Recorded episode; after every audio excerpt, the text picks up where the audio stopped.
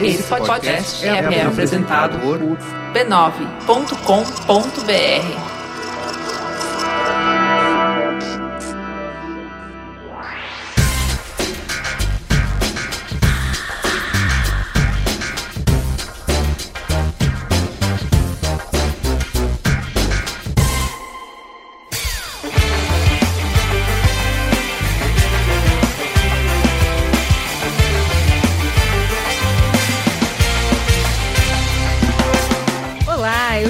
Lauer e essa é a Cris Bartes. Você está ouvindo Mamilos 35, seu podcast semanal que discute os temas polêmicos com inteligência, respeito e empatia. Você pode falar conosco pelo Facebook do Mamilos, no Twitter e Periscope no perfil mamilospod, pelo e-mail mamilos@b9.com.br e pode contribuir com esse projeto pelo Patreon, patreon.com/mamilos. Tem canal demais para falar, né? Se não falar é porque não quer. Eu acho que devia querer, que a gente gosta de ouvir. E essa semana é o seguinte: a sua banda do momento é independente quer espalhar o som? Lembrando que nós só divulgamos bandas que permitem acesso, então é aquela história. O material tem que estar tá disponível, o artista liberou e aí a gente usa aqui e divulga. E ó, tá sendo bem legal que a gente tá tendo retorno das pessoas falando que legal perceber que tem coisa boa sendo produzida no Brasil. E espero que vocês curtam. Mais ainda, Caio, o que, que, tem aí essa semana? Olá, personas! Corraine aqui novamente apresentando para vocês os responsáveis por trilhar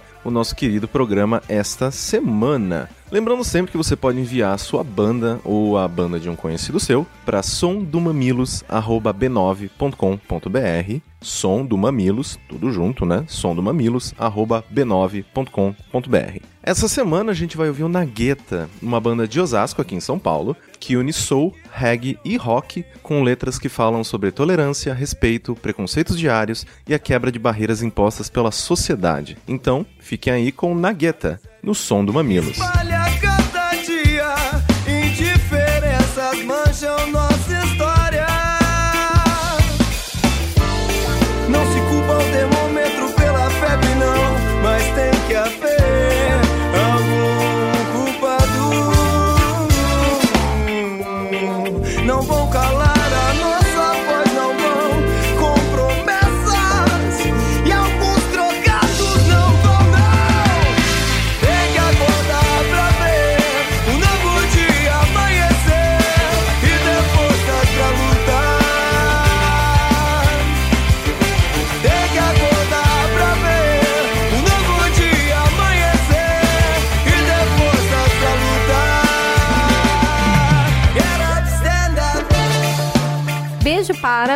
Luís no Maranhão, Guanambi, na Bahia, que fez 90. Só de falar Bahia eu já falo com sotaque, eu sou ridículo.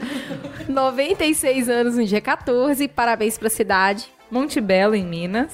Pirassununga, em São Paulo. Ipatinga, em Minas. Betim, Minas Gerais. É claro que eu sei onde é Betim, meu pai mora aí. Cara, uma ouvinte que nos escuta na República Dominicana. Beijo. Ok, mamilos internacionais. Muito. Vocês são muito legais. A gente pediu para conhecer outras cidades do Brasil e é isso que vocês estão fazendo. Mandem mais. Sabe o que, que a gente vai falar essa semana? Tem causa boa para divulgar? Menino, mas tem um, tem um negócio aqui bom demais. Vamos falar de um negócio muito legal que é o Beabá. E nem sou eu que vou falar, não. Peguei o post da Tia Gica e vou falar aqui para vocês. A Tia Gica explicou de uma forma linda o projeto. O Beabá, ele não paga tratamento de câncer para ninguém, mas trata outra coisa, a informação que o paciente recebe. A presidente da ONG, Simone, botou um câncer de ovário no chinelo anos atrás e viu que uma das coisas mais complicadas no tratamento era não entender patavina do que os médicos diziam. E pior, dar de cara com explicações e imagens assustadoras nele, no Dr. Google. Foi aí que surgiu a maior motivação para criar o Beabá, que desmistifica o câncer e os tratamentos para os pacientes, família e também para a sociedade de um jeito positivo e otimista, a ONG já existe desde 2013 e agora eles estão colocando de pé o maior e o mais necessário projeto, que é uma cartilha que explica uma porção de nomes esquisitos, de palavrões, com uma sinceridade e uma pitadinha de bom. Então, tem um montão de criança que vai ser beneficiada com esse guia, que vai encarar a necessidade de um tratamento com um pouco mais de humanidade. E a ideia aqui é separar uns reaisinhos para ajudar a causa, porque eles precisam de ajuda para fazer essa cartilha. Então, a gente está colocando o link para vocês conhecerem. Tem vídeo, tem um monte de coisa, tem muita gente legal envolvida nesse projeto. Nós conhecemos uma parte dessas pessoas. Então, assim, é um projeto muito querido, visualmente lindo. Apoiem. E assim, apoiem causa própria, né? Porque a maior parte de nós ou terá câncer ou terá alguém muito próximo que vai sofrer com câncer. Então, o câncer afeta todas as famílias. Né? E assim, a gente não sabe lidar mesmo. Falou esse palavrão, a gente desmonta e fica todo mundo batendo cabeça, batendo pino. Então, assim, um super projeto, super legal, vale a pena ajudar. É isso aí. Ô Ju, que, que, você achou do programa passado? Eu achei demais o fato da gente, pela diversidade dos novos colaboradores, poder explorar temas que talvez passassem batido na nossa busca de pauta, que foi o que aconteceu com a Cris Deluca com o assunto do Google. Não seria um assunto que normalmente a gente escolheria para falar no Trending Topics, mas por ela estar tá aqui, por ela saber tanto de tecnologia, a gente acabou colocando na pauta e foi super interessante e os ouvintes gostaram. Eu gostei muito desse segundo programa, eu acho que a gente já deu mais um pouquinho de contorno para o novo formato, eu tô me sentindo um pouco mais à vontade. É claro que não dá para aprofundar tanto em tudo, mas eu tô gostando da diversidade. E eu tô gostando de ter um monte de gente cheirosa. Cada semana vem essas pessoas que a gente já conhece, então já tem afinidade. Eu gostei muito. Tirando que eu acho que o Alec também trouxe umas provocações muito legais no caso do tema de educação, que se não fosse ele aqui na mesa, eu acho que ia tomar outro viés. Com então certeza. foi bem legal. É, e eu, assim, para mim, uma marca, assim, já falei em outros canais, quem não viu ainda, eu acabei de mudar, então eu tô sem. Eu tô de férias, tô sem internet, sem 3G. Seria inviável fazer o programa no formato anterior. Então, assim, a gente atirou no que viu e acertou no que não viu, porque realmente, mais do que nunca, como diria o Faustão, a gente estava precisando, essa mudança veio a calhar num, num momento bom. Para quem ainda tá com resistência, vai, dá uma chance. Vamos agora então pro Fala que eu discuto. Se eu olhar pro céu e tentar achar respostas para me conduzir.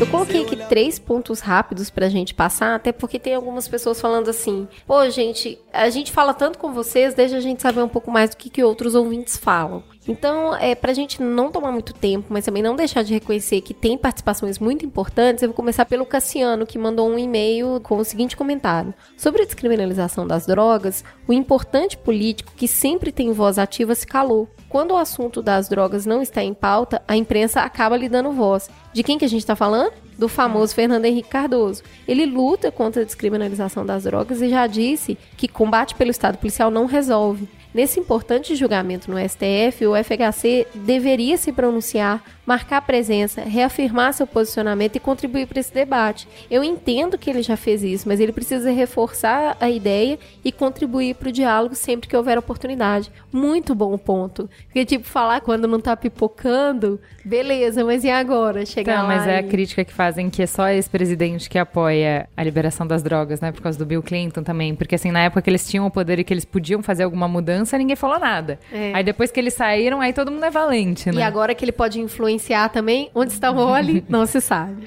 Vou ler agora o que a Débora Anício dividiu com a gente através do Twitter. Ouvindo o programa, lembrei da confusão que fizeram com o plano de educação na minha cidade, Ipatinga, Minas Gerais. Um vereador espalhou pelas redes sociais que o plano da prefeitura visava retirar a identidade de gênero do RG. Alô. Ou seja, se o plano entrasse em vigor, os pais não teriam mais o direito de colocar masculino ou feminino na certidão da criança. Alô. Isso rodou grupos de WhatsApp, que, como todo mundo sabe, é a maneira mais fidedigna de se receber uma informação, né? E muita gente caiu na conversa e chamou a população para protestar a favor da família brasileira. Aí você para e pensa: quantas coisas absurdas esses caras não fazem para ganhar voto, né? Eu, eu, achei muito legal esse comentário, porque eu acho que dá a dimensão do quanto dá para distorcer uma Opa. informação em benefício próprio. Então, gente, por favor, né? Um beijo pro WhatsApp da minha família. O Vitor mandou um e-mail também falando que euzinha, no término do primeiro tema, gênero na escola, falava sobre antigamente ter ensino religioso na escola. Que realmente a escola pública precisa discutir e incentivar a busca pelo conhecimento. Mas se por acaso a Cris ou qualquer outro buscou um ensino particular em uma instituição religiosa, é direito da mesma incluir o tema no seu currículo. Sou admirador do pensamento científico, tento praticar sempre a refutação de ideias e ainda assim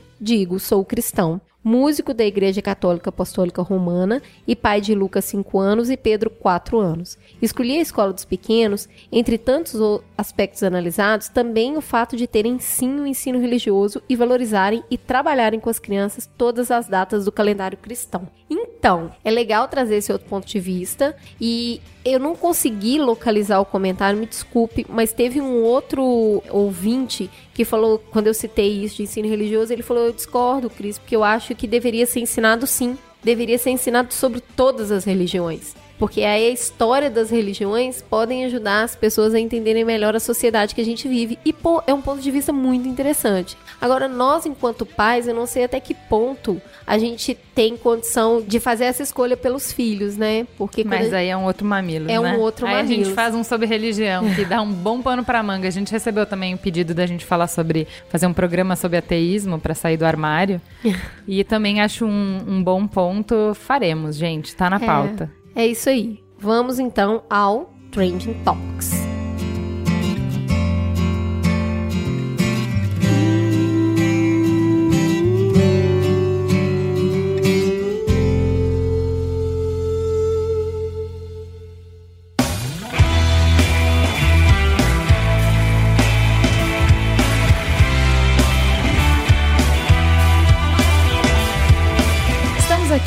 Mais dois colaboradores que vocês também já conhecem, como todos os outros que nós vamos apresentando ao longo do, desse novo formato. A Tatá, Thaís Fabres, atua no mercado publicitário há 15 anos, tem 10 anos de experiência como diretora de criação. Viveu na Europa por 4 anos, onde liderou uma hot shop criativa com operação em Portugal e Turquia. De volta a São Paulo, foi diretora de criação com foco em digital até sair dessa vida de agência para se dedicar ao 6510, uma consultoria criativa focada em mudar o papel da mulher na publicidade. É uma das criadoras da cerveja feminista. Oi. Que é uma delícia. Oi, gente.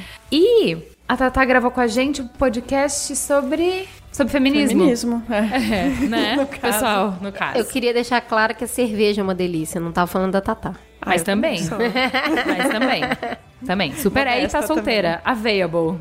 Na pista. No Tinder Outro que também está na pista, no Tinder do Mamilos, é o meu primo Daniel Almeida, que é administrador público, sonhador. Ai, sonhador, gostei disso. Formado na GV, palmeirense sofredor, isso eu acompanho muito. O programa da FIFA foi em, em, homenagem a ele, inclusive. Trompetista de coração, muito, muito bom. E, acima de tudo, um curioso de plantão. Oi, Dani. Tudo bom? Você já gravou com a gente o programa de caminhoneiros primordialmente foi dos caminhoneiros, eu não lembro do segundo. Mas é, você fez um segundo. Sim. Detalhe, ele se sentiu tão de casa que ele já nem lembra. É, já Bom, tá assim. enfim, temos esse seleto grupo de gente inteligente, gente interessante, de gente polêmica, para discutir alguns assuntos. Qual o primeiro, Cris? As manifestações de domingo, né? Não dava para sair dessa não pauta, tem jeito. né? Não tinha como, isso aí é pauta dada. Vamos ao fato. Nesse domingo, 16 do 8, diversas cidades brasileiras se mobilizaram em manifestações contra o governo da presidente. Embora menores, as manifestações foram mais focadas na defesa do impeachment de Dilma.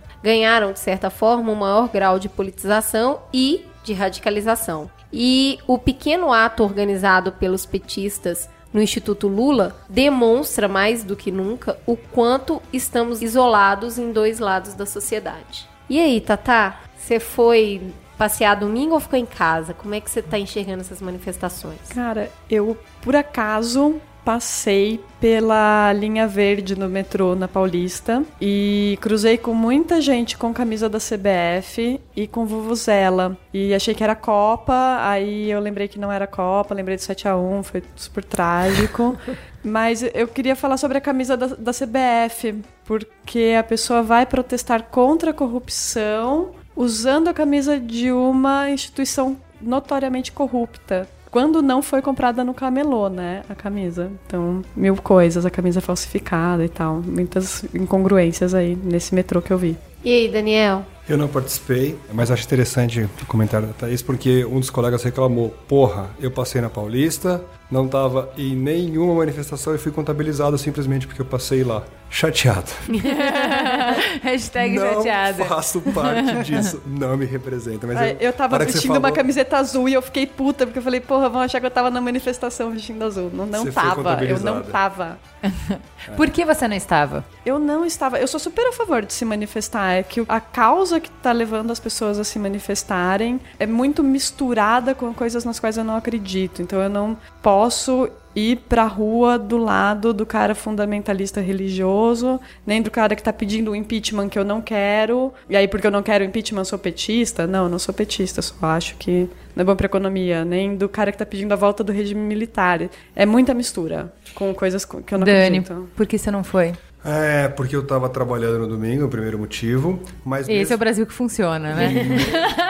mesmo que estivesse, não iria, porque eu não compactuo também com a ideia do impeachment, principalmente. A ideia de ir à rua, a ideia de reclamar a respeito de alguns assuntos, eu acho muito válida. Mas, então co- você é conivente com toda essa roubalheira? Você acha que tá tudo bem, que pode continuar assim? Ju, a Dilma teve 54 milhões de votos, o Aécio teve 51 milhões de votos e 37 milhões não votaram nem na Dilma nem no Aécio. Eu acredito que eu tô nos 37 milhões. Muito bem. Cris, o que, que você acha? Eu queria colocar uma reflexão que eu li na Folha de São Paulo e eu acho que leva a discussão para um outro lado. Assim como nos protestos de março e abril, o Wellington Elias, 52 anos, montou seu aparato de som na esquina da Paulista com a Pamplona. Microfone funcionando, começou seu discurso. Nunca um governo roubou tanto na história da humanidade, fora Dilma, fora PT. A primeira interrupção foi de Clodoaldo Gomes, funcionário de um shopping no Campo Limpo. Está errado. Você tem que começar contando que quem começou essa bagunça toda foi o PMDB,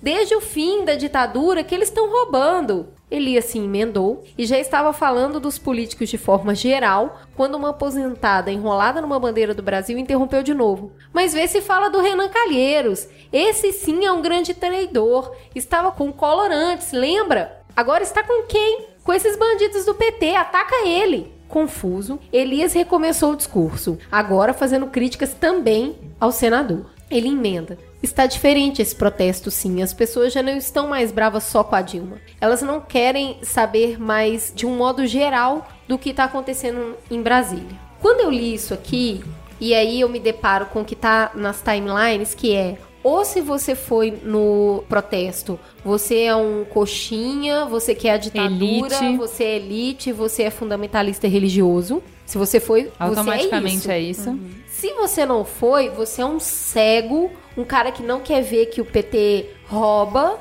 e o governo está errado e tudo mais. Então, só existem duas opções. Né? O que a gente vê hoje nas nossas timelines é que ou você é A ou você é B. Sendo que nós sabemos que tem 50 tons de pessoas no meio disso aí. E quando eu leio isso, eu fico me perguntando a quem interessa alimentar essa polaridade. A gente fez um programa inteiro só sobre manifestações, sobre a manifestação quando teve, acho que a terceira manifestação, a gente fez um programa só sobre isso, a gente aprofundou essa discussão e acho que vale a pena escutar quem ainda não ouviu. Eu queria trazer um, um olhar um pouco novo sobre isso, que eu fiquei pensando assim, também, como eu falei, tô com pouca conexão, mas quando eu tava olhando na minha timeline era assim, ou a galera ridicularizando quem vai pro protesto, entendeu? E aí eu vou só ler dois cartazes muito bons que o Pedro Guerra compartilhou. Ele já teve também aqui gravando com a gente. Um é assim: País sem corrupção é país onde rico manda, pois quem é rico não precisa roubar. Aê! E o outro é Obrigado PT pelo 11 de setembro. É, pois é. Então, assim, tem uma galera tirando sarro desses lunáticos, uma galera é, mostrando, assim, por exemplo, quando aparece a manifestação, brancos e aí negros de braço cruzado olhando a galera passar, gente mais simples, mais humilde. Então, assim, bem taxado. Se você tava lá, você é leite com pera, riquinho, que, sabe, é um ridículo, ou você é louco. E do outro lado, gente falando de números, de por que, que essa manifestação não é levada a sério e não tem um impacto maior se elas reuniram mais gente do que o Diretas Já. E aí começa uma briga de números, de quem diz o que e tal. O ponto que eu queria falar aqui, que eu acho que é diferente de tudo que a gente já tratou falando de manifestação, é tem muito ruído. Porque se você escuta na sua timeline, as pessoas parecem que estão falando de coisas que você não está falando do mesmo lugar, do mesmo país, do mesmo movimento, você não tá. Vocês estão falando de coisas completamente diferentes. Então tá difícil de entender onde que tá a verdade. E esse é o papel do jornalismo. O jornalismo tem que apurar. Então, por exemplo, a primeira coisa, quem são as pessoas que estão na Paulista? É esse lunático? É um cara que nem sabe por que que tá lá? É um cara que tá enrolado numa camiseta da CBF, Tá, achando então que isso é cada um colocando o seu viés. E a própria mídia colocando o seu Não, viés. mas assim, o papel de jornalismo é filtrar o Mas é ruído. o papel que a gente sabe que não está sendo feito. é a gente já fez assim. um programa inteiro de jornalismo para mostrar isso. Isso, é. Então, o que eu acho assim, a imprensa tem que falar quem são essas pessoas, o que que elas querem, e assim, humanizar Pesquisa quant, isso. eu gosto muito de pesquisa quant. Não, e humanizar isso, né? Porque assim, rico também pode ter opinião, também importa, entendeu? First world problems também são problems, entendeu? Então, assim, todo mundo é uma democracia, todo mundo tem voz. Então, assim, são mesmo só os ricos? Quem são esses ricos? É sobre impeachment? É sobre impeachment? É sobre o quê? O que que, o que, que movimenta eles? Aí tem a parte de quantificar. Qual é o real número? Ah, então a polícia disse isso, os manifestantes disseram aquilo,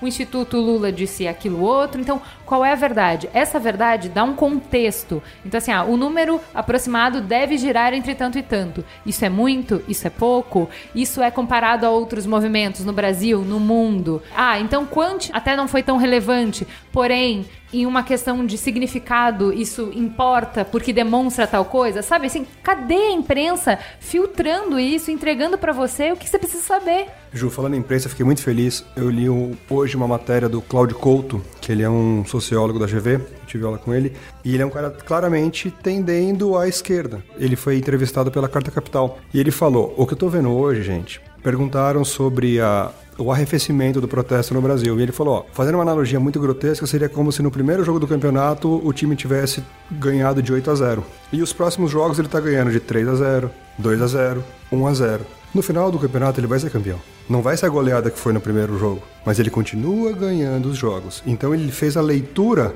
desse protesto como estamos aqui. É consistente. desgasta. É né? consistente. consistente. Não me interessa se foi 8 a 0, 8 a 2, mas houve vitória de quem foi protestar. Não que a causa do impeachment seja válida, que ele foi muito claro, olha, eu não acho a causa válida impeachment. Mas desmerecer o protesto porque ele arrefeceu em número de protestadores é até um pouco vexatório quem faz isso. Sim. Demonstra medo Sim. de não dialogar com essa pessoa que Pois está é, protestando. e isso me incomoda muito. Quando ridiculariza a galera e minimiza a preocupação, porque assim, uma coisa pode ser, ah, concordo com a Thaís, eu não iria lá porque eu acho que não me representa Foi por isso que eu não fui. Mas não é por isso que eu acho que eles não têm voz e estão ridículos. É, e assim, entendeu? eu vou te falar, eu fico frustrada porque eu queria me manifestar. Eu acho que tem muita coisa errada. Eu acho que a gente tem uma situação muito difícil hoje no Brasil e eu gostaria realmente de participar de uma manifestação onde eu falasse, Dilma, tá feio, Por favor, melhore. Eduardo Cunha, pare, Apenas apenas pare.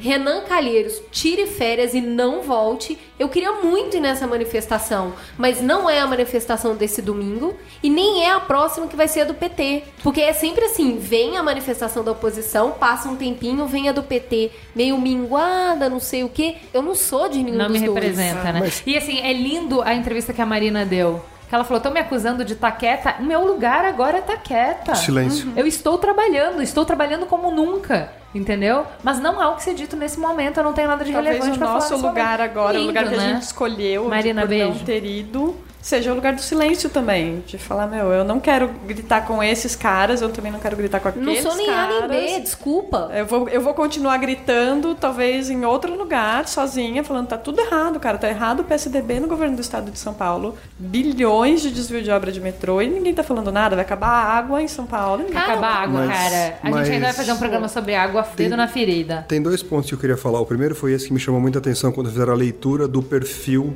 do público que foi ao protesto. E quando perguntado, 42% do entrevistado disse que o Alckmin é corrupto. Um governador reeleito anos a fio. Eu vou dar minha opinião. Um picolé de chuchu. Já recebeu meu voto, mas quem trabalha com ele diz que é uma pessoa extremamente insegura, Ele fraca parece- como gestor público. Apático, né? E 42% dos coxinhas reacionários que foram à Paulista, São eu tô falando de. São Paulo, o consideram um cara corrupto. Ou seja, a insatisfação extrapolou PT, extrapolou a Renan Calheiros e tá respingando na elite intelectual e puritana da política brasileira que se chamava PSDB. Isso eu acho válido. Quando eu vejo que a gente não está personificando, eu acho válido. Agora que eu fico muito chateado, é, eu sou um cara cristão, mas eu não queria que um cristão fosse reacionário. Então o cara que vai ao protesto é o cara que não pode ter aborto, é o cara que não pode pensar em descriminalização de droga.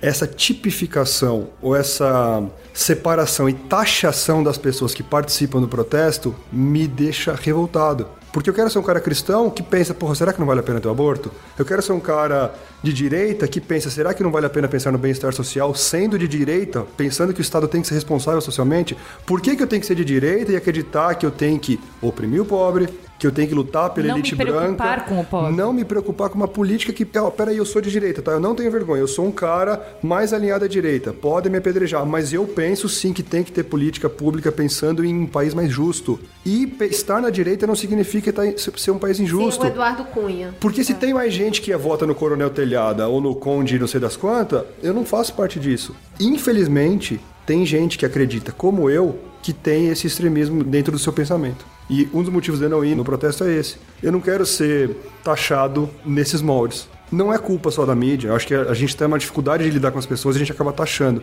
Mas é muito empobrecedor. Você vai julgando o todo pelas partezinhas pequenininhas que não me representam. É, de novo, gente, eu acho que o foco dessa discussão aqui é mostrar, e eu acho que é isso que a imprensa não está mostrando hoje, porque a gente tem a imprensa livre, imprensa direita e a imprensa esquerda, uma ridicularizando o público da outra, e eu acho que as manifestações vão cada vez se esvaziar mais, porque as pessoas estão cada vez indo mais para o centro. Elas não estão nem lá nem cá. E o diretor do Instituto Data Popular, o Renato Meirelles, ele vem corroborar com isso. Ele fala: as pesquisas mostram que há muito descontentamento e raiva contra o governo Dilma, o mais impopular da história recente do Brasil. Mas para a maior parte da sociedade, essa impopularidade ainda não se transformou em defesa do impeachment da Dilma, porque há uma grande desconfiança também em relação aos políticos oposicionistas e seus desígnios. A população não está vendo uma luz no fim do túnel. Então, assim, pra encerrar com uma nota super positiva, que veio da onde eu não esperava, eu tô lendo o livro A Saga Brasileira da Miriam Leitão e putz grila. Leiam esse livro, leiam esse livro hoje. Se você tá deprimido, acha que a gente tá num buraco, que a gente não tem como sair dele, se você não vê luz no fim do túnel, leia esse livro. É encantador, é um romance. Assim, ela te conta uma história que acabou de acontecer e pra você parece que você tá vendo uma novela e você, meu Deus, meu Deus, meu Deus. E assim, a gente já teve no atoleiro infinitas vezes pior. A gente conseguiu avançar coisas muito importantes, principalmente essencial para a gente ver o que a gente tem que defender. O que são patrimônios conquistados duramente pelos nossos pais e até a gente mais novo e que não dá para retroceder. Tem alguns marcos que a gente conquistou que não, assim, não é partidário. A gente não pode retroceder em algumas coisas que estão sendo mexidas sim pela Dilma, sim pelo Lula nos últimos anos. E assim, ela fala muito assim sobre responsabilidade fiscal, sobre a transparência do governo, sobre o equilíbrio dos poderes. Então assim, nós somos uma democracia jovem, mas que fez mudanças mesmo nos maiores erros, assim. A Miriam Leitão consegue mostrar nesse livro ganhos do período do Collor. Então assim, de conquistas grandes. Assim, o efeito colateral que o livro jamais mirou ali, mas que eu fico com a sensação, assim, você fica com orgulho de funcionário público. Porque você vê que, independente dos políticos, existe uma máquina de gente que tá querendo fazer a coisa funcionar. E não consegue de uma vez, não consegue de outra, mas uma hora ele emplaca. E a gente vai avançando. Dando dois passos pra frente, um pra trás, dois passos pra frente, um pra trás, mas assim, é tão positivo. O olhar que ela mostra é tão completamente oposto do que a gente tá vendo na rua, de que tá tudo ruim, tá tudo péssimo, só vai piorar. Eu não acho que tá tudo ruim, tá tudo péssimo. Mas eu É, sou um mas, otimista assim- incorrigível, então.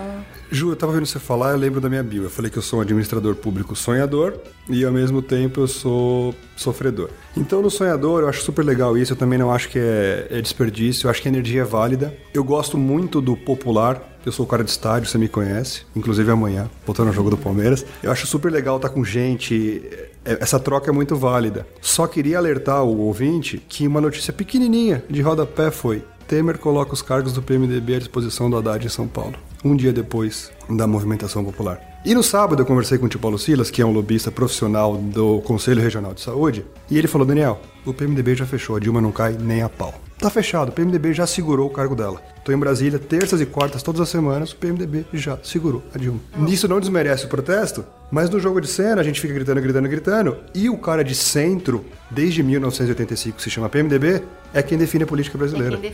A gente fica brigando PT na esquerda, entre aspas, e PSDB na direita, e quem, tá, e quem tá carregando, quem tá definindo o fiel da balança é o PMDB. E por isso é legal criticar o Cunha, é legal criticar o Renan Calheiros, é legal criticar o Temer, que tá há tantos Apenas anos. leio um livro que quando aparece Renan Calheiros eu falei, ah, olha, quem Olha ele desde é, olha quem ele é, gente. longe, tá longe, É, tá assim, longe. apenas leiam. Miriam Leitão, beijo. Vamos então ao nosso segundo assunto, que é quase uma extensão, é outra coisa que deveria estar em protesto, que foi a chacina que aconteceu em Osasco, São Paulo. Qual é o fato? Fernando, Eduardo, Tiago, Leandro, Antônio, Tiago, Jonas, Igor, Rafael, Presley, Eduardo, César, Rodrigo, Davidson, Eduardo, Tiago, Jailton e Joseval. Esse é o nome das pessoas, sim, elas têm nome, que foram assassinadas na quinta-feira passada em sete pontos de Osasco e na cidade vizinha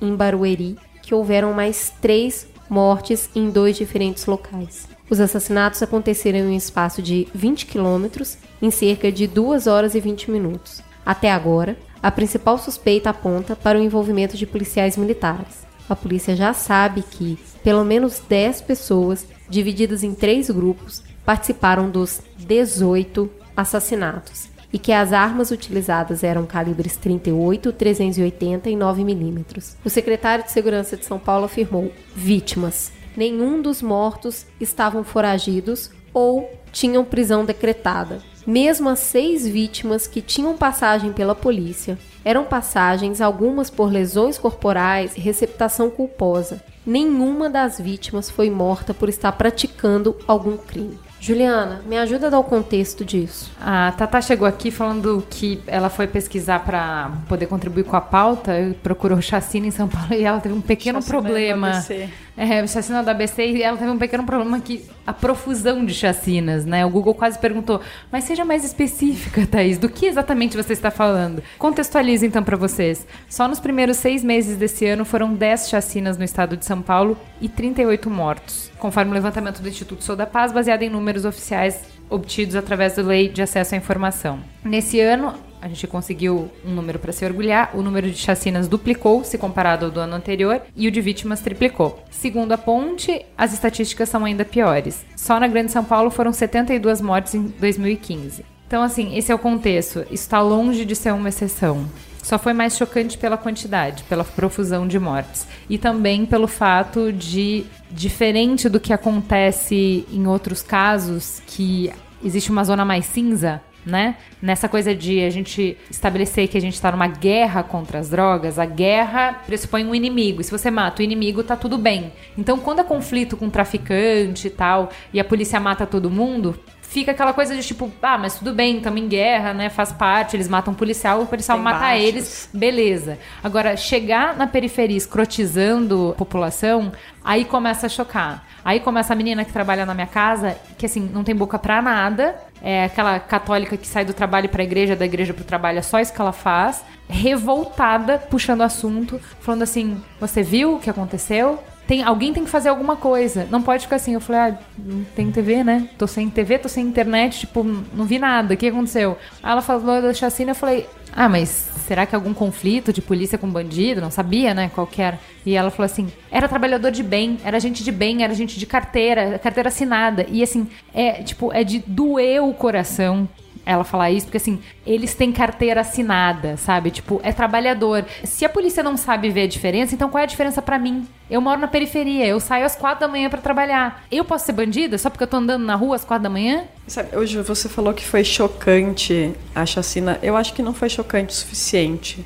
Por mais que tenha passado na TV o sangue escorrendo no chão do bar, a periferia ela ainda é distante, né? Eu fico sempre pensando, se fosse nos Jardins que tivesse acontecido isso, se fosse na Vila Madalena, Fosse no, no centro. É, a Eliane Brum sempre traz isso, né? Porque ela mostra os depoimentos de um monte de familiares, de sobreviventes, né? Assim, famílias que sobreviveram à chacina. E todos falam assim: ah, ele tava no lugar errado na hora errada, né? Então, tipo, a culpa é do cara. E assim, não passa pela cabeça da gente de alguém tá às duas da manhã num bar da Vila Madalena, encapuzados, chegarem e exterminarem todo mundo e a gente falar: puta, não devia estar no bar, né? O que, que você tava fazendo no bar às duas da manhã? Sabe que eu lembrei, Ju? Uma frase que eu odeio, mas a hora que você falou, foi impossível não lembrar dela, que é aquela saudosa frase do Paulo Maluf, estupro, mas não mata. Que enquanto a gente alija a pessoa e ele tá vivendo na favela sem condição de estudar, sem condição de trabalhar, tendo que sair às quatro da manhã, tudo bem.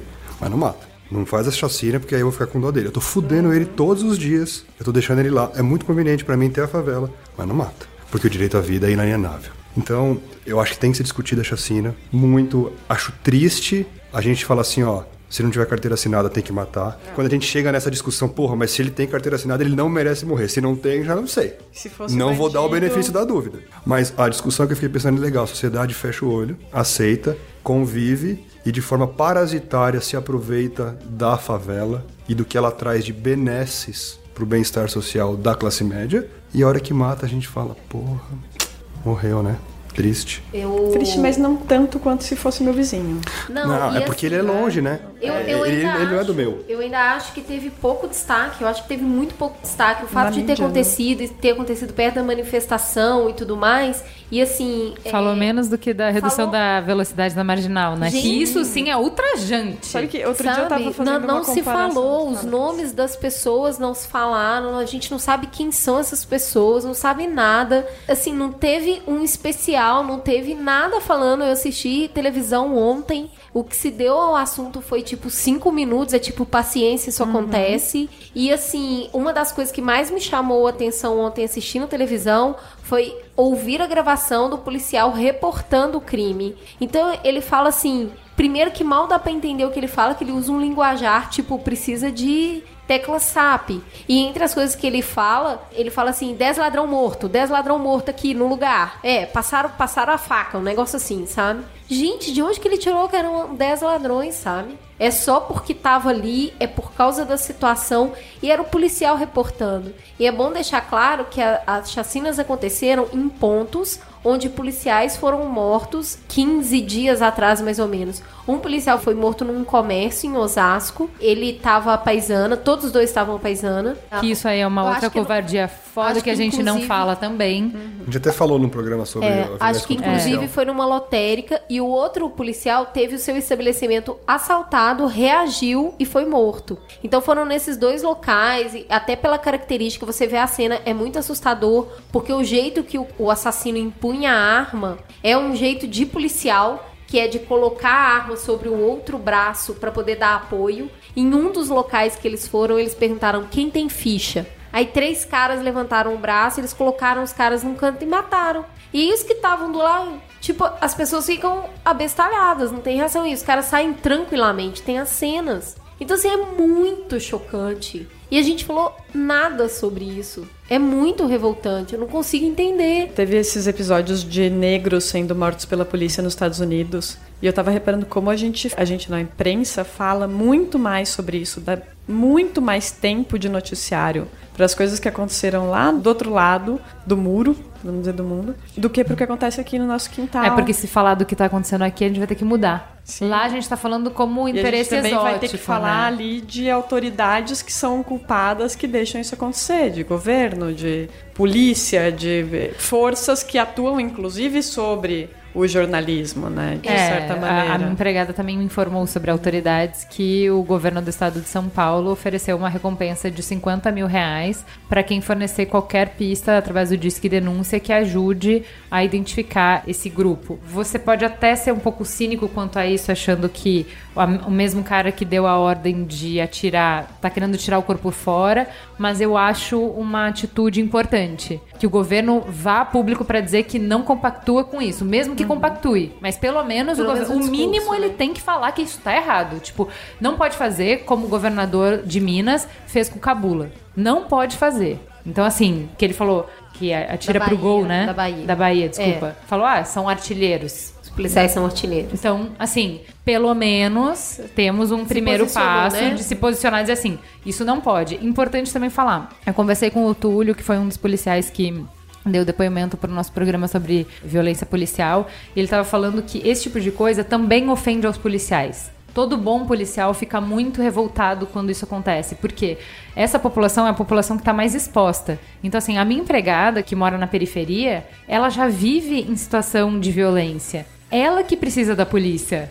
E se ela não pode confiar na polícia, fracassamos, né? A corporação fracassou miseravelmente. Né? Então, quando as pessoas da periferia têm mais medo da polícia do que dos bandidos, apenas fracassamos. Eu só acho positivo de tudo que a gente está falando um aspecto. Eu não sei se a manda de quem, mas a mídia, aparentemente, não estou sendo aqui Alice no País das Maravilhas, mas aparentemente a mídia tentar ser mais isenta e falar, olha, esses caras não tinham culpa no cartório. Porque o que é muito Sim, normal acontecer, a mídia fala, é, mas tinha problema, tinha tráfico, tinha, tava portando arma, aí você planta uma arma, ah, mas estavam portando entorpecentes, aí vai lá planta. Nesse caso, foi tão grotesco que não houve a tentativa de vamos abrandar pro corrupto para dar uma aparência de tô cumprindo o dever. Foi assim, É ó, perigoso esse discurso também de que ah, não eram bandidos e por isso a vida deles vale mais. Porque também, também tem muita execução Não, na não. periferia na desculpa de que ah, eram bandidos. Que é o que a Ju estava falando, exatamente isso. Quando existe uma dúvida com relação à idoneidade da pessoa, como a gente está numa guerra, na guerra Tudo vale, né? acontece a morte, de A ou de B. Mas eu achei legal, não que seja válido quando o cara é, é, tá com arma ou com um entorpecente matar, mas não tentaram esconder. Aparentemente, Não, a verdade foi tá tão grotesco ali, que tá aí, ó. né? ó, Então, assim, as foi famílias execução sumária. chorando, né? Uma mãe falando do filho que tinha dois metros de altura, mas diante de uma arma, o que, que ele pôde? Tentar cobrir a cabeça com as mãos, sabe? Tipo, assim, todo mundo tem família, todos eles tinham mãe, deixaram filhos, esposas, amigos. Então, assim, é uma tragédia de proporções enormes e, assim, não sei se há algo que a gente possa efetivamente fazer sobre isso, sabe? E eu pensei aqui enquanto a gente estava fazendo aquela aqui até humor negro da brincadeira do Google de qual chacina, de dentre tantas, pra gente é o Google, pra eles é na comunidade, é mais uma. Sim. Então é mais uma Tava chacina que aconteceu errado, no meu bairro. Sim. Filho, não fica até as duas da manhã, mesmo que você volte da faculdade ou vai pra um jogo do seu time que você é torcedor, porque senão pode ser que eu vá na televisão amanhã e fale naqueles dois minutos do jornal sanguinolento da manhã que você tava na hora errada, no lugar errado. Então evita. Como- é. A Anistia Internacional está fazendo o pedido de que isso seja investigado. Então, o que a gente pode fazer é ficar de olho para ver se não vai acontecer o que aconteceu no Cabula, de novo, eu falo, que foram todos inocentados. Vamos para um tópico mais leve, Cris? Uai, precisa, né? Vê só. É, a Thaís veio aqui para trazer Caras, revista Caras no Mamilos. Vamos falar, porque muita gente pediu, muita gente pediu para falar. Gente, mas se tá ruim pra Gisele, tá bom pra quem, gente? Se até a Gisele usou Como, chapéuzinho. é, como se ela não fosse normal, mas vamos lá. De acordo com o New York Post, Ben Affleck, Tom Brady e Christine teriam viajado juntos em um jato particular para Las Vegas no fim de junho. No voo, a babá foi fotografada usando os quatro anéis do Super Bowl do atleta, referentes às suas conquistas do título campeonato. Três dias depois, ainda segundo o New York Post, Ben Affleck e Jennifer Garner se separaram e a babá foi demitida. A partir daí, o que se ouve sobre a babá são desfiladeiros de senso comum como destruidora de lares das celebridades americanas, babá da discórdia e perigo dentro de casa. Esses são alguns dos termos que vêm sendo usados para definir a mocinha que tem 28 anos e é muito bela. E aí entrou a, a Gisele, o Tom, tipo, a monstra separou dois casais E dois casais incríveis. incríveis, né? perfeitos, né? Até porque Gisele, né? Quem? Quem? Não, mas perfeitos não porque as mulheres são muito lindas e são tipo, se não deu pra elas, entre aspas, segurarem os maridos, quem pode? Mas porque eram casais fofos, com filhos novos, que as pessoas gostavam de se espelhar neles, né? Exatamente, Ju. Eles representavam uma família bem-sucedida americana. Exato. Se não deu certo ali, pra quem vai dar, né, Talvez gente? E se a gente- ninguém, né, gente? E se a Talvez gente o destrói o sonho errado. americano, de que que a gente vai? Qual que é essa cenoura do americano se o sonho americano é destruído, né? Pois é, então todo ódio direcionado a uma menina que tá o quê, Tatá? Ela tá triste no cantinho dela, chorando, arrependida? ela não tá, não. escondida? Ela não tá, não. Ela tá sambando na cara da sociedade. Como que ela tá sambando? Ela comprou um carrão, acho que é um Lexus, está circulando pela night em altos restaurantes caros, Na faixa. na faixa, Não, super bem paga. Saindo em Super todos os tabloides e aproveitando o momento de celebridade que Não, ela ganhou agora. hotel, contas É. estratosféricas. Ela tá tipo assim, peguei e tô podendo agora me dar meus 15 minutos de fama, vim aqui retirar meus 15 minutos de fama. Mas posso dar um passo pra trás nessa Dê história? todos. Olhando por um outro lado, tá? Ela não tinha compromisso com ninguém, tá bom? Ela era funcionária, uma parte do staff desses casais que tem staffs grandes, que também não é como a babá que mora na sua casa é, e são só você, seu marido seu filho é babá, tá, gente? Os caras têm, né, motorista, é, outro motorista, outra babá, mil, mil pessoas ali naquele staff. Ela não tinha compromisso com ninguém ali. Quem tinha compromisso era o Tom Brady e o Ben Affleck. Eles supostamente quebraram o compromisso deles com suas esposas com esta babá. Tudo isso é uma suposição baseada em uma foto da menina usando os anéis do Tom Brady. É, já Não, e aconteceu. nas contas então- dela sendo pagas milionariamente. É mais nisso do que em qualquer Na outra verdade, eu coisa. não sei Mas se que isso é ninguém sabe verdade. quem tá, quem tá pagando as contas É, dela. e Podem eu- ser os tabloides. É, não tem, não tem nada além disso como prova e eu já li em outros lugares que a Gisele estava nesse voo. Então assim, meu, não consigo entender também, né? Tipo, na verdade, o pivô da separação do Ben Affleck é o Ben é o Ben Affleck. Affleck. Foi ele que... E a esposa dele. E a esposa 50% dele. pra cada um. É, eu queria, eu queria deixar isso bem claro. verdade. Porque geralmente numa separação. É muito raro uma 50%. separação ser só um. Não, Ah, nunca é. Mesmo É. quando tem uma Não, terceira não vou dizer pessoa. nunca, né? Mas muito raro. Então, é, o, que, o que eu acho legal nessa história é que essa menina ela deu uma volta por cima, porque ela foi muito escrotizada pelos tabloides, pelas revistas de fofoca, pela imprensa marrom aí do mundo, falando, ah, a puta aí, pegou o homem da outra. que será que ela fez, né? Deve ter feito uma a fêmea fatale, né? Porque assim, o cara era E- devotado à esposa. Ele, Ele amava era, a esposa, mas mas, aí veio a fêmea fatale. E não, e ele é homem, coitadinho, né? ele é homem. Ele é homem. Hoje eu tenho que fazer uma referência a dois brothers que, com quem eu estava conversando de tarde. Vai lá, Rafa e Rude. Eu ouvi absurdos. Que mulher é essa que deixa contratar uma babá gostosa dessa? tipo, a culpa é dela. Essa mulher é Gisele Bündchen, porra. Ela é mais gostosa que todo mundo. Segunda coisa, o cara traiu a Gisele, velho. Eu falei, quem disse que ela era boa de cama, velho?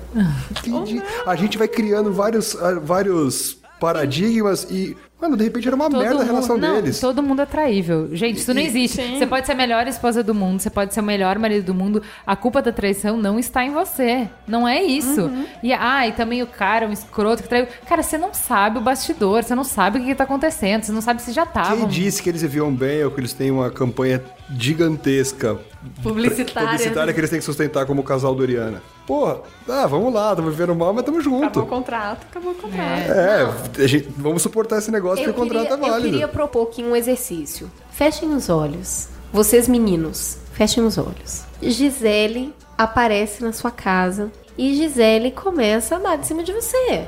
Naquele momento que você fala, caramba, é a Gisele. E aí é óbvio que você vai virar pra ela e falar, não, Gisele, não posso, você é casada. Abra os olhos.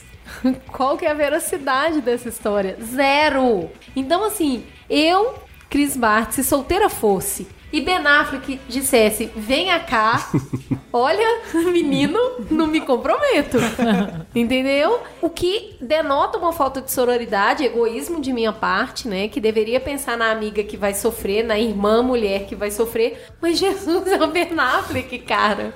É difícil, é difícil. Então, assim, o compromisso era dele. Não existe outra pessoa ser pivô. E assim, tadinho, né? Ela tava lá se esfregando nele e ele teve que fazer. Não, ele podia simplesmente ignorar, ele podia falar, não estou afim. Não foi o caso. Ou estou afim, mas não devo, né? Porque também acontece muito, deixa eu te Também, tudo contar. bem. Né? Não é que eu não Cê- queira. Você também pode querer muita coisa e se você tem outros compromissos, você não faz, né? No limite, tem o ditado que diz que a mulher de César não basta ser honesta, tem que parecer honesta. Mas o que eu espero do fundo do coração é que os dois tenham pego a empregada, porque eles se fuderam. Então que pelo menos tenha valido a pena. Não, a gente nem sabe se eles se separaram, porque eu vi Sim. que foi aniversário dele, ele comemorou com a família, incluindo a, a Jennifer, e o Tom e a Gisele também não estão separados. Não dá pra saber se é tudo uma fofoca só e eles estão lá, É gente, legal que, que, povo lento, no vai. fundo, a gente falou de três pontos que, no fundo, a gente tá questionando a imprensa, né? É. Nesse ponto também, a imprensa é machista pra caramba, né? Ela é capaz de inventar histórias desse tipo e concluir coisas com base em uma foto da mina mostrando a mão cheia de anel no. Não, mas a, Não, a imprensa, a imprensa faz E o que a gente quer. sorrisinho. Sim, a gente É. compra essas Não, histórias. a, a- não, a gente Brilhante. quer. Bonita a música. Bonita Então, assim, caramba. o teu marido, depois de oito anos juntos, que você comeu um caminhão de sal com ele, você ajudou ele quando ele era fudido, você deu dinheiro pra ele abrir a empresa dele, você cuidou dele se recuperando de uma cirurgia. Nesse dia, no primeiro dia que ele tá bem da cirurgia e que ele acha que ele tá podendo, ele te troca por outra, quem é a vadia? A outra. A gente é assim. É ela, essa menina que você nunca viu na vida. Não o cara que te deve tudo. Não é ele que é o filho da mãe. É ela, vadia, entendeu? Ju. Então a imprensa coloca o que a gente vai Sim, consumir. ela Elas reproduz ela, que ela tá coloca a isca ali, porque a gente cai. Esse discurso de mulher, de xingar a mulher, que é, E não, é a outra, é a vadia, é a puta. Uma das frases que mais me irrita no mundo. Mulher não tem amiga, mulher só tem rival. Então a mulher, ela sempre tem que ser Que rival. vida difícil de quem pensa assim. Nossa, cara. conheço pessoas que pensam assim, não são minhas amigas. Até porque você não é são uma- minhas rivais também, porque você é uma grande rival. Mas sabe uma coisa? Eu confesso que não sei se acredito na história. Eu acho que é muito fantasioso. Tem muita mentira nisso pra vender, e aí você vende duas vezes. Quando você mente, quando você desmente. Mas eu fiquei pensando, esportivamente, o cara é taxado e conhecido como desonesto. O É Tom verdade. Brady é um cara desonesto É nos esportes. É. Ele acabou de pegar 25% É. de pena da temporada. Os quatro jogos da temporada regular ele tomou de pena porque ele fez um conluio Com o cara das bolas pra esvaziar a bola pra ele poder ter. fazer- Então ele já é conhecido como desonesto. e aí, mesmo assim, olha como é machista a mídia. A mina é uma puta. Sim. Ele já tem um, um perfil em outras esferas Sim. que demonstra que ele não é um cara muito. É só cara de santinha, Porque me né? lembra que sempre que tem um escândalo de corrupção, tem uma ex-mulher que denuncia alguma coisa muito cabeluda. Porque o cara, ele é corrupto em muitas esferas. Então, da aí mexeu com a mulher. ferrou. Então eu fiquei pensando, que interessante, né? A gente. Ninguém falou disso. Não foi discutido. Eu li muito não, pouco não porque eu não tive paciência. nele. Olha, eu né? queria falar uma coisa. Eu li essas coisas porque eu tinha que pôr na pauta. Porque quando apareceu o negócio, que a primeira manchete que eu li foi babá é pivô, eu já falei, não vou ler, essa- eu não vou ler É, essa porcaria. é, não é. vou ler isso. Não, sabe, não quero consumir isso. Eu não tenho nada a ver com a vida dessas É, e- pessoas. Exatamente. Eu não e estava já nessas relações, coisa- infelizmente. É uma coisa tristíssima a separação. Eu li essa semana o, a história de como surgiu a música Drão. Nossa, eu também Gilberto fiquei Gil, né? arrasada. também. Meu, e assim, e aí eu fui escutar a música e chorar. e fiquei assim, arrasada. cara, separação é a coisa mais triste do mundo. É Uma separação doloroso. com filhos é a coisa mais triste do mundo. Esse banalizar desse jeito numa discussão pública, é, assim, Eu acho que apenas expor parem, as né? mulheres também, porque As crianças, esse lance, crianças, esse lance né, do cara? tipo, ai, a Gisele Bündchen tomou um chifre. Imagina você, Imagina né, gata? você- Mas, meu, fala Poxa. sério. Vulnerabiliza, Você também né? tomou, pronto. Ah. Te- Tive um neba... Você, é você coloca Te ela. deixa vulnerável. Quem que é o centro dessa história toda? É a Gisele e a Mas- babá. mas é aí- tipo, porra. Não... Ah. A discussão pode ir pelo âmbito da mulher e o quanto isso vulnerabiliza, pode ir pelo âmbito de criar o seu ídolo. Porra, eles são Sim. um casal normal. Sim. Eles já foram têm pobres e eles têm problemas. E traz a separação, traz o custo do compromisso, que é um assunto que. Puta, você vai falar em separação, você tem que falar do custo do que é ter comprometimento e, que ninguém, e da individualismo do ser humano Sim, atualmente. sim. Então são questões que são super válidas, mas que infelizmente o tabloide não vai abordar porque isso não, vende. Não vende, Não vende, né? não o que vende. vende é o Então, sensacionalismo. Isso eu tô acostumado em casa, então eu quero a fantasia. É, eu quero a fantasia. E eu quero eh, especular, escrafunchar a vida dos outros, sabe? Então, assim, eu li porque eu acho que era importante trazer aqui um assunto que a gente vê o tempo todo acontecendo e falar que você que está lendo isso é responsável por alimentar essa indústria que está produzindo isso, entendeu? É isso aí, não dê cliques. Não, sabe? Que que E pare de taxar a mulher de pivô de separação. É, pivô quem de é pivô de separação é quem tá no relacionamento. Não pode ser alguém de fora, isso? Não ok? tem como Gente, ser. tudo bem ser corno. Ah, aliás, Tudo encerra, bem. encerra Bem, esse- bem, bem, não, É, porque não, dói pra caramba. Mas. Tudo- não, tudo bem. Não acaba a vida, óbvio, é. Mas assim, Encerra- todo mundo é, vai ser, já foi. sabe? Encerro Sim, sim.